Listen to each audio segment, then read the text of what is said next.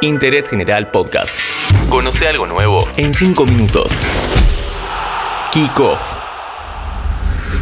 Este podcast lo presenta la licenciatura en Comunicación Periodística de la Universidad Católica Argentina, la única de nuestro país acreditada por el Consejo Latinoamericano de Acreditación de la Educación en Periodismo. Conoce más sobre la carrera en uca.edu.ar barra ingreso. UCA, tu casa de estudios.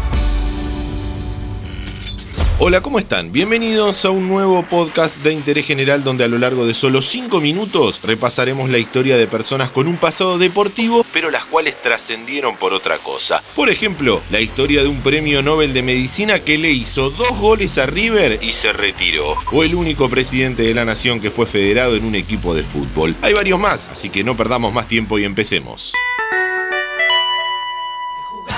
A comienzos de los 90, un programa de televisión llamado Jugate conmigo rompió todos los esquemas en lo que a la tele adolescente se refería. Uno de los protagonistas era Luciano Castro, que llegó a la pantalla chica gracias a Mostaza Merlo. ¿Cómo? Y el ganador es... Gracias. El ganador del Martín Fierro por su protagónico en la tira La Lola atajaba en las inferiores de Argentinos Juniors y tenía un interesante futuro como arquero. Categoría 75, compañero de Leonardo Pininito más y el hoy relator Sebastián Piñolo. Integraba las selecciones juveniles de nuestro país, hasta que una semana antes del Mundial Sub-17 de Italia, en 1991, Mostaza le dijo que no iba a ser parte de la delegación y Castro no jugó más al fútbol. Una desilusión muy grande que terminó en una gran carrera como actor. Otro Luciano, pero en este caso apellidado Pereira, también se dedicaba al fútbol. Oriundo de Luján distribuía su tiempo entre la música y el deporte. Jugando en su pueblo, un histórico de Boca lo vio y se lo llevó. El chapa Rubén Zuniel lo metió en las inferiores del club de la Ribera hasta que una lesión en la rodilla le cortó la carrera. En el año 2000, Luciano pudo haber sido dirigido por Carlos Bianchi, pero el destino le tenía preparado otro evento. Fue elegido por una comisión del Vaticano como único representante de la juventud latinoamericana para cantar Solo le pido a Dios frente al Papa Juan Pablo II. Pero en 20 años pasan muchas cosas. Más allá de, de las canciones, de los discos, pasa la vida. Y en la vida uno va creciendo, va aprendiendo, prueba y error.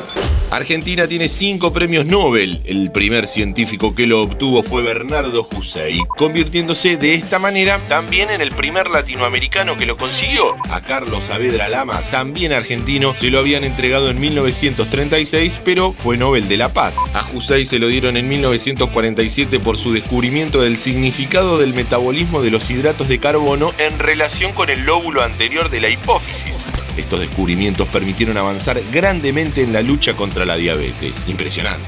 Aunque no tanto, si vemos que a los 17 años se graduó de farmacéutico y a los 23 se graduó de médico.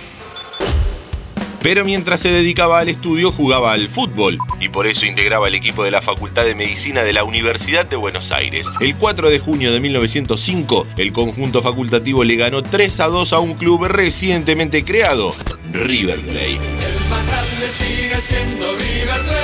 Hussein convirtió dos goles y se retiró para destinar su tiempo a la medicina.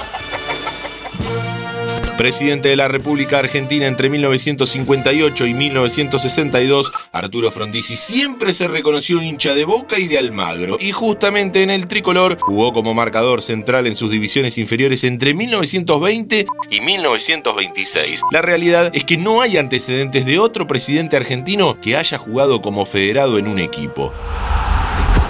Este podcast te lo está presentando la licenciatura en Comunicación Periodística de la Universidad Católica Argentina. Conoce más sobre la carrera en uca.edu.ar barra ingreso. UCA, tu casa de estudios. Johnny Westmuller fue uno de los mejores nadadores del mundo durante los años 20, época donde ganó 5 medallas de oro olímpicas y una de bronce. Además, obtuvo 52 campeonatos nacionales estadounidenses y estableció un total de 67 récords mundiales.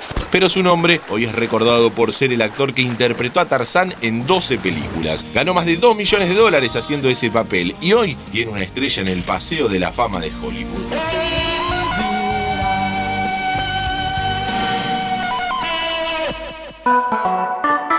Interés General Podcast.